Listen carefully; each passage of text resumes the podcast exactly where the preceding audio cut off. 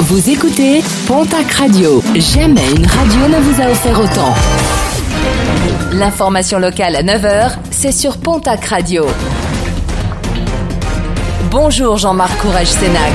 Bienvenue à vous. Le phénomène de piqûres sauvages débarque dans la région. Dans les Landes, six signalements ont déjà été faits en zone gendarmerie.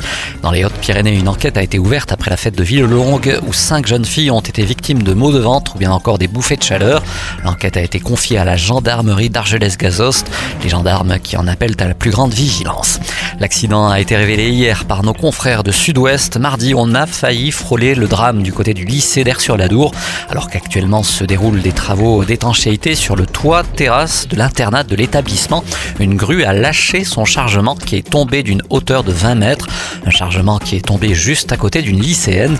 Les abords du chantier n'avaient pas été sécurisés. C'est désormais chose faite. La crise de la grippe aviaire aura des conséquences sur le prix des volailles, mais aussi des œufs. En un an, le prix de ces derniers a progressé de 7% et devrait encore gagner 10 à 20 centimes dans les prochains mois. Des éleveurs qui rencontrent des difficultés pour reconstituer leur cheptel et qui doivent également faire face à une hausse du prix des céréales. Le gouvernement a publié les noms des 126 communes classées prioritaires face à la menace d'érosion côtière. Plusieurs communes des Landes et des Pyrénées-Atlantiques figurent dans cette liste.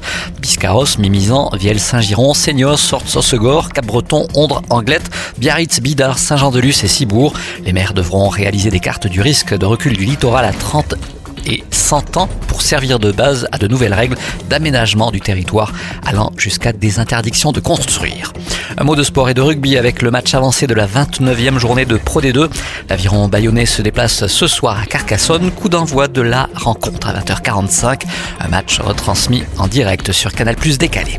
Et puis en basket, le départ de Francisco Pinto du TGB.